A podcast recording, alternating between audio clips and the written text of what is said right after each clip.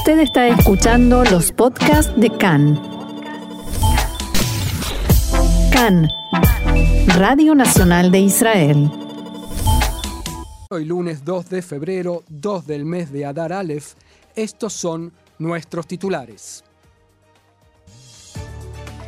El gobierno estudia un plan de acción para frenar el aumento generalizado de precios. El gabinete de Corona limita el uso del pase verde y niega que haya personas contagiadas dos veces con la variante Omicron.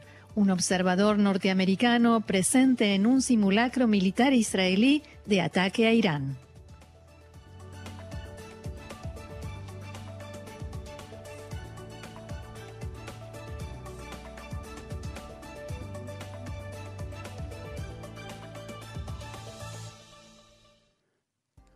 Muy bien, y sin más pérdida de tiempo vamos al desarrollo de la información. La ola de encarecimientos. Se prevé que en los próximos días el gobierno trate un programa que incluirá, entre otras cosas, una rebaja en los aranceles de aduana para las importaciones y quizás también una rebaja de impuestos para aliviar la situación de la clase media y de las capas más necesitadas. Anoche la empresa de productos alimenticios OSEM decidió posponer por tres meses, hasta después de la festividad de Pesach, el aumento de precios de sus productos. La medida surge, entre otras cosas, debido a la presión de consumidores que impulsan un boicot contra la compañía. El ministro de Finanzas Avigdor Lieberman pidió a una comisión de precios conjunta entre su ministerio y el de Economía examinar el nivel de concentración en los mercados de productos de consumo de primera necesidad en los que se prevé su encarecimiento. De todas maneras, las reacciones y la presión por este aumento generalizado de precios ya excede a los ministerios de Finanzas y de Economía, y el primer ministro Bennett compromete que este tipo de fenómenos pueden desestabilizar e incluso derribar gobiernos, sin duda un gobierno como el suyo que cuenta con una mayoría tan ajustada en el Parlamento.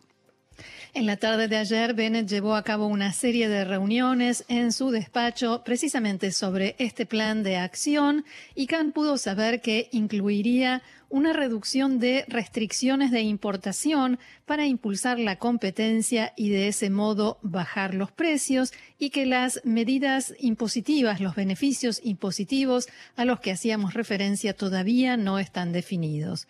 En la mañana de hoy, en diálogo con Khan, el titular de la Comisión de Finanzas de la Knesset, legislador Alex Kushnir del partido Israel Beiteinu, se refirió a estas medidas que ya está tomando el gobierno.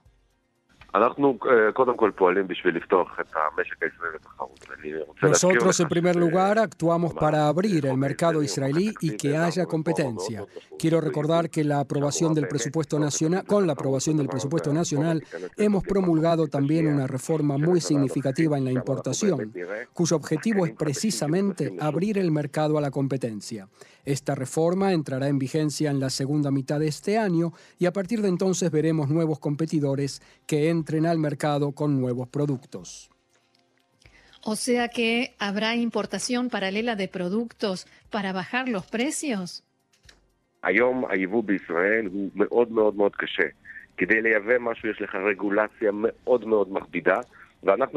Hoy en día la importación en Israel es algo muy difícil. Para importar algo tienes una regulación muy complicada y nosotros, en la práctica, dimos vuelta a las cosas. A partir de ahora, el importador traerá los productos a Israel, los declarará y, pondrá, y podrá de inmediato ingresarlos al mercado. Y después se harán todas las regulaciones y la burocracia. Así se hace en Europa. No hay ningún motivo por el cual un producto que puede ser adecuado para un francés, un británico o un español no lo sea para un israelí. Lo que hacemos es reducir la burocracia. El legislador Kushner hizo hincapié en que hay que verificar y asegurarse de que a partir del momento en que un producto entra a Israel, tendrá espacio en los estantes de los supermercados u otros negocios. Para ello propone limitar el espacio que tienen los monopolios.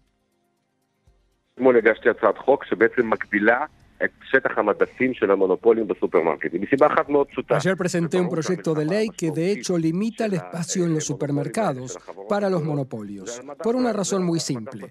Está claro que la pelea más significativa de estos monopolios es por los estantes en el supermercado. En el momento en que los limitas, dejas lugar a nuevos jugadores para que, se puedan, para que puedan entrar. Solo quiero recordar que en el año 2014 se aprobó una ley similar, Ley de Impulso a la Competencia en el Mercado Alimenticio. Era una ley temporal, se aplicó durante un año, pero después nadie se ocupó de renovarla. Seguimos adelante con la información, cambiamos de tema y ahora es coronavirus. En el Ministerio de Salud indicaron que no tienen conocimiento de personas curadas de la variante Omicron que se hayan vuelto a contagiar, esta vez con la subvariante BA2. Más temprano se había informado que las autoridades sanitarias detectaron ayer varios enfermos que se contagiaron de Omicron en su variante ya conocida, la original BA1, y luego también con la subvariante nueva BA2. Pero la directora de Servicios de Salud Pública de la Sociedad, doctora Sharon Elroy Price, desmintió la noticia, aunque especificó que sí fueron detectados en Israel cerca de 300 casos de contagios con la nueva variante BA2. El coordinador de la lucha contra el coronavirus, profesor Salman Sarka, dijo en diálogo con Khan que el sistema sanitario israelí puede enfrentar a la nueva variante y que no hay necesidad de cuarentena.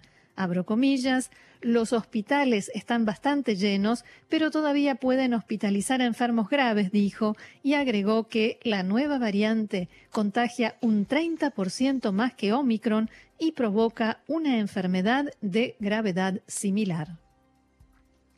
Investigadores de la Universidad Hebrea de Jerusalén dijeron anoche que la cuarta dosis de la vacuna evitó que cientos de enfermos en Israel empeoraran y se convirtieran en enfermos graves.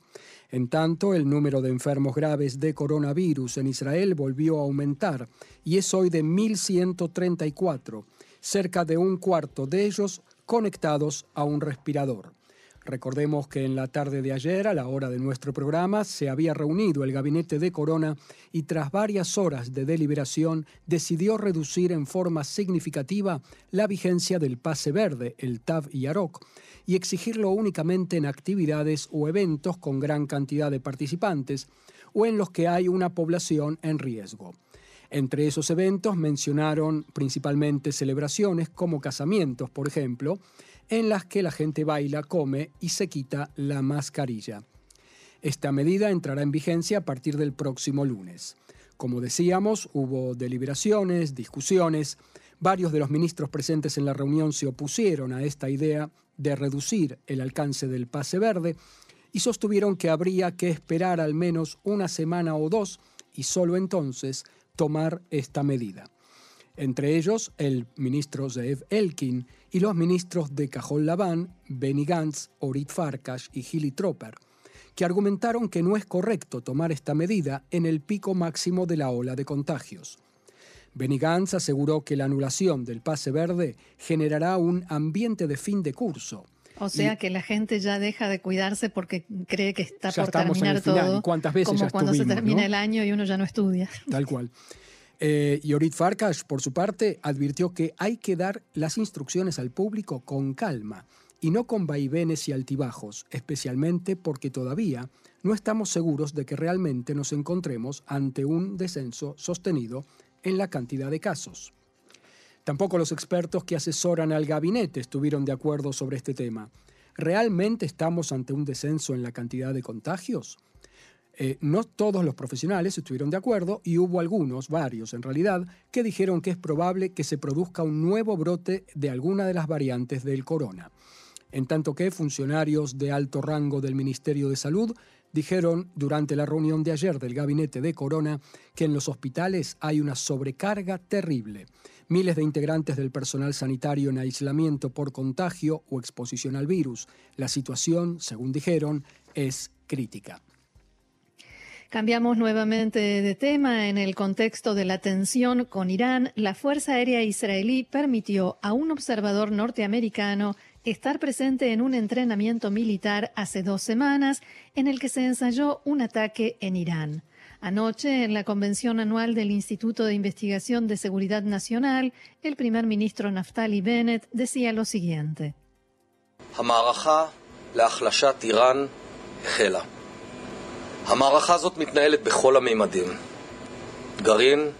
La campaña por el debilitamiento de Irán ha comenzado.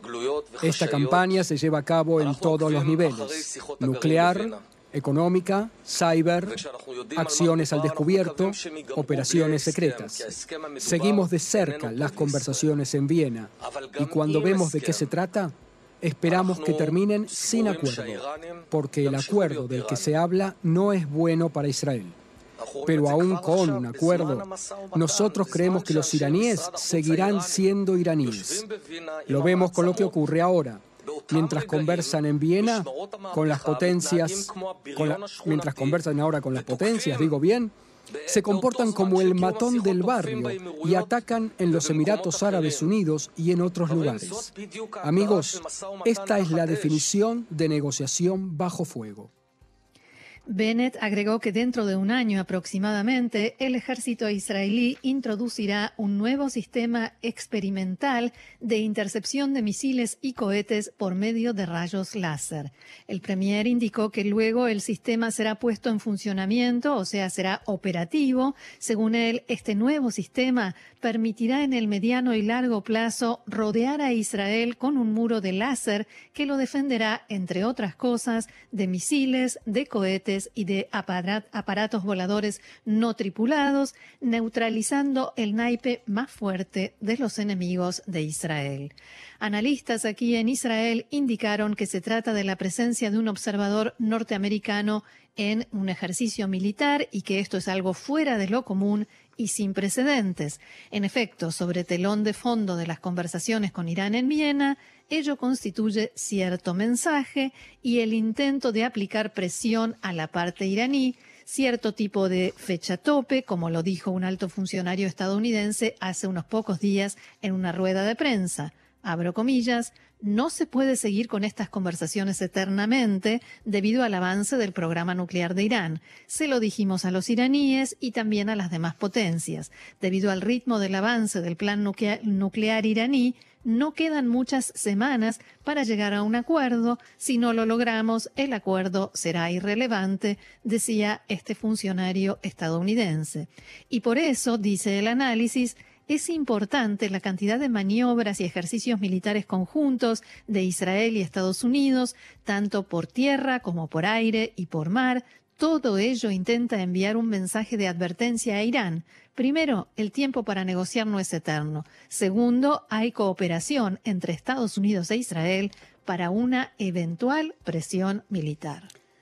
En este sentido, también la Marina israelí está participando en un ejercicio naval masivo dirigido por Estados Unidos, que comenzó el lunes, junto con docenas de otras naciones, incluidas algunas con las que Israel no tiene vínculos formales.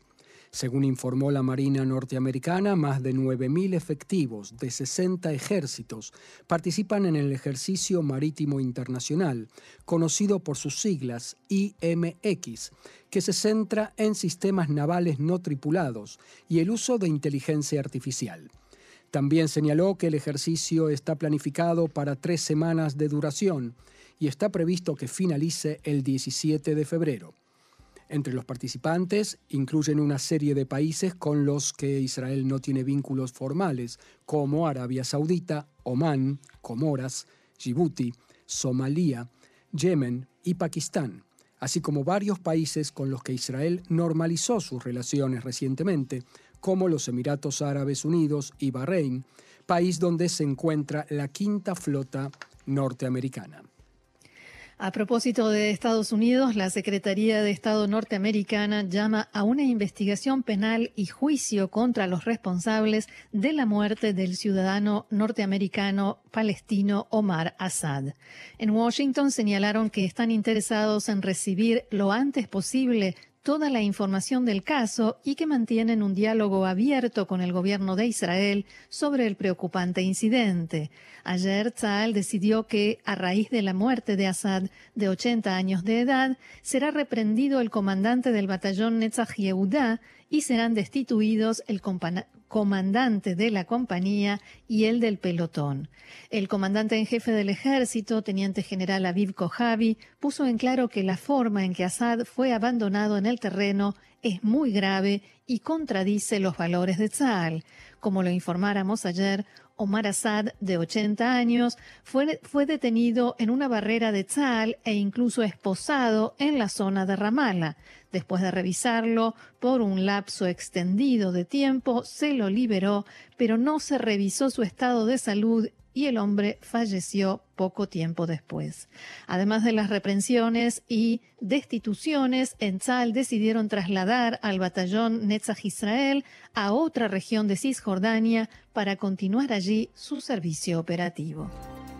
Luego de dos semanas de desmentidas de la policía, ayer la institución admitió que sí hubo anomalías en su utilización de programas de espionaje.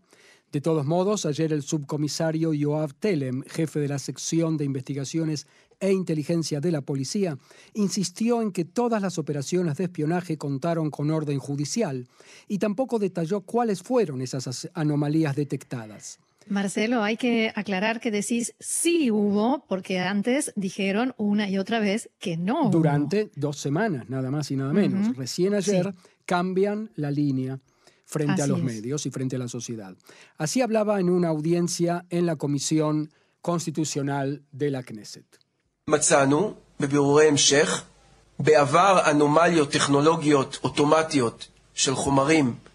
Encontramos en investigaciones ulteriores que en el pasado se produjeron anomalías tecnológicas automáticas de material sobre el cual existe una discusión jurídica de si, se, si cruzan, Dios no lo permita, la línea de lo legal y nosotros somos los primeros que queremos averiguar si es así.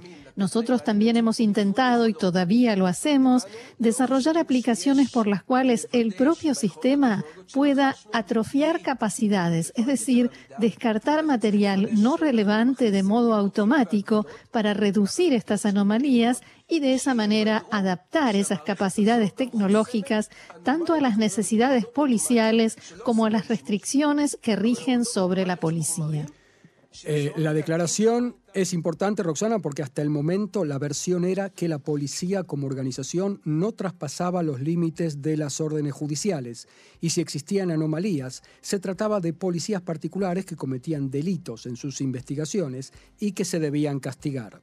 Esta declaración, aunque le atribuya la culpa a anomalías tecnológicas, entre comillas, y no a las conductas humanas como institución, indica que la policía es la responsable y no supuestos agentes individuales, como se había sostenido durante las últimas dos semanas. De todos modos, yo supongo que tanto los policías individuales como la institución en general saben qué se debe hacer con material obtenido mm, en base a anomalías tecnológicas, pero que no entran en la definición de lo legal y lo permitido eh, sobre todo si no tienen una orden judicial pertinente. Sí, pero lo que está diciendo además es que están tratando de programar esas tecnologías de modo tal que automáticamente. Claro, para no tener la tentación. Que ellos hagan la. Que, las, que las máquinas hagan la selección de qué es importante y qué no. Claro, porque además hay que, hay que tratar de imaginar la situación, ¿no? En la que de pronto encontrás una prueba que puede servir para detener a un delincuente y sobre todo a alguien que está por cometer un delito y estar en la situación de no poder utilizarla para eh, porque técnicamente no sirve, tiene que ser muy complicado. Así es. Sin ánimo de justificar ninguna conducta ilegal, por supuesto. Hubo declaraciones explosivas. Sí, sí. En el juzgado de paz. Así es, sí, en el juzgado de paz no hay calma. El juzgado de paz de Jerusalén, sin mucha paz emitió ayer, como recordamos, el veredicto en el juicio al líder del partido religioso Sefardí Shas, Arieh Deri. Recordemos que Deri admitió en el marco de un acuerdo de partes delitos de evasión impositiva y renunció a su puesto de parlamentario en la Knesset.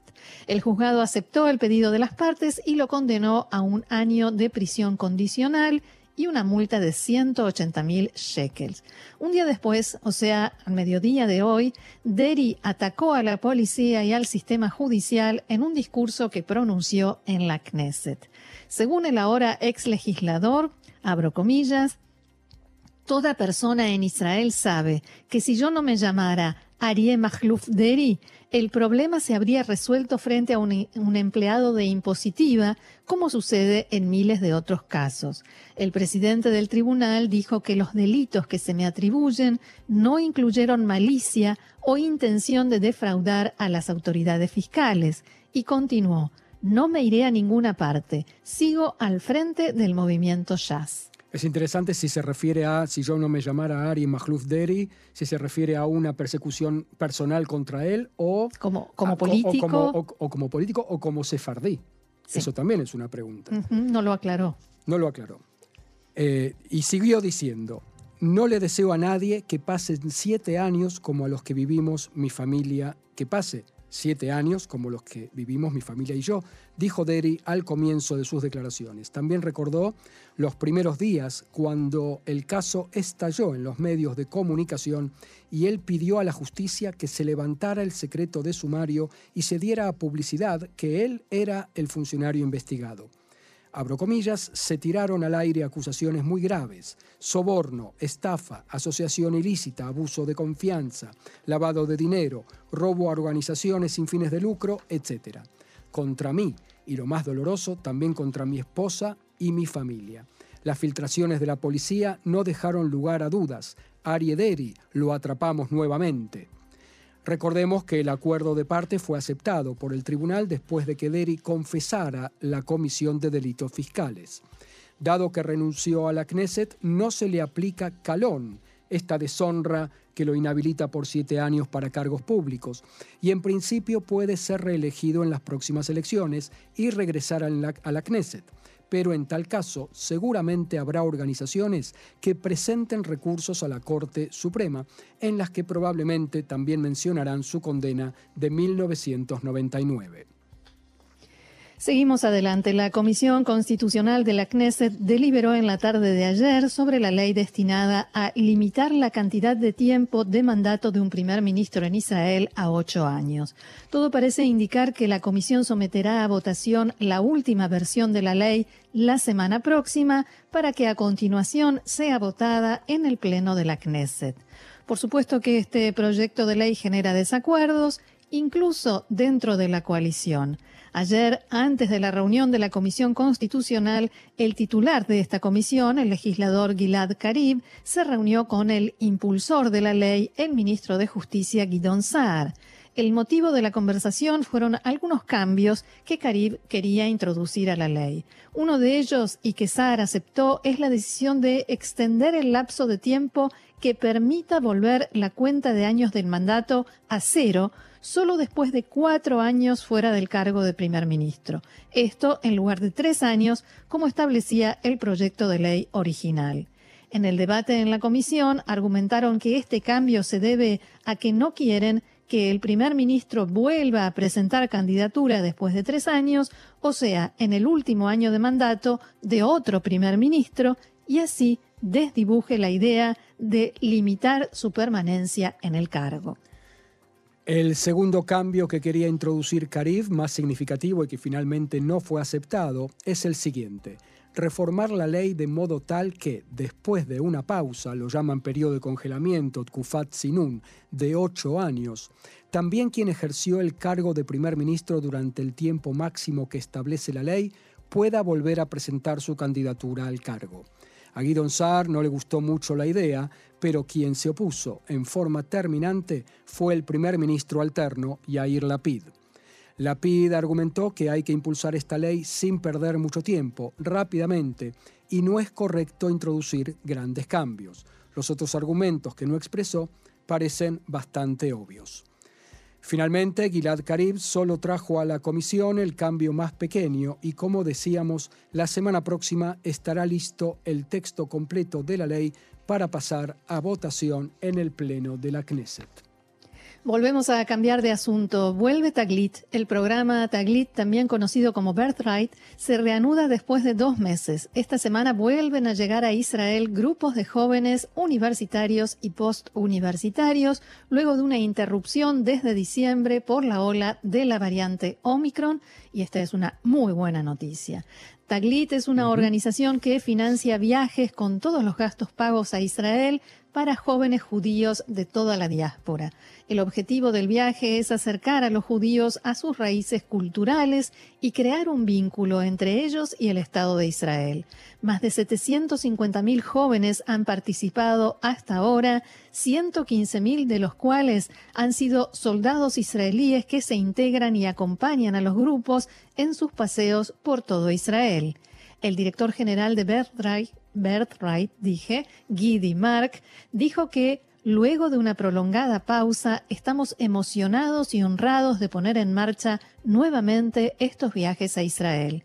Esperamos a más de 3.000 jóvenes adultos de todo el mundo en los próximos dos meses y durante el verano recibiremos a más de 15.000 cuando vuelvan a casa a sus comunidades judías, serán los mejores embajadores de Israel. Sí, y se puede chequear en Internet las condiciones. Una de ellas, la edad de 18 a 30, a 30 años. Eh, si no me equivoco, se puede chequear si no cambiaron. Y me voy a anotar. Para gente que no haya estado todavía en Israel, teóricamente. Ah, no puedo. No, no puedo porque ya estuve en Israel. Ya estuviste en Israel hace ya 20 años, ¿no? Sí, así es. Muy bien, el programa, que tuvo que enfrentarse con numerosas suspensiones desde el comienzo de la pandemia, exige a todos los participantes estar vacunados contra el COVID, eh, pasar pruebas de PCR antes de despegar de sus países y antes de despegar y después de aterrizar aquí en Israel y cumplir con todas las leyes y restricciones que dicte el Estado durante su estadía. El tamaño de los grupos se ha ajustado dramáticamente para adaptarse a la necesidad de distanciamiento social. Los viajes de Birthright se habían reanudado en junio de 2021, luego de un receso de un año, para luego cesar nuevamente en julio con la, con la ola de la variante Delta. Los primeros grupos en llegar este año provienen de Ucrania, Hungría y, atención, Argentina. A mediados de febrero llegarán a nuestras costas grupos de Estados Unidos y de Rusia. Durante su estadía en Israel, los jóvenes recorren los sitios más icónicos del país, como el Muro Occidental, Yad Vashem, Masada, el Mar Muerto y mucho más. Yevgeny Vilenki, de 21 años de Ucrania, dijo, esta es la primera vez que viajo fuera de Ucrania desde el comienzo de la pandemia mundial y estoy muy emocionado de estar aquí. Soy judío y estoy en Israel. Es increíble.